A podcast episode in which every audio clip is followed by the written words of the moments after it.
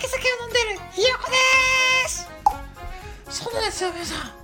今日も3月24日ですよね。明日皆さんお給料日のひよこです。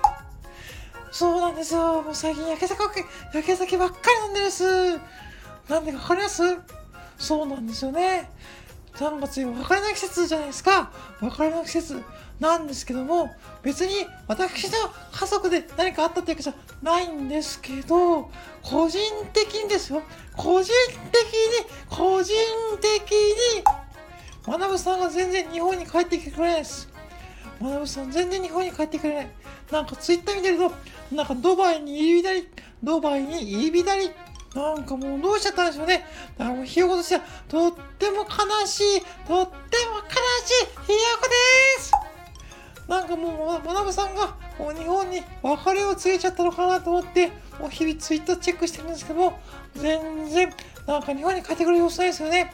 もうそれだけ、えドバイがもうね、居心地がいいってことなんですよね。もうしょうがないですよね、まなぶさんね。もうでも、もう、もうでも、もうでも、えー、もう私が、まだ応援してるんですけど、もうね、そんな感じで、もうね、日々日々、ドラム缶で焼け酒を飲んでるひよこでした。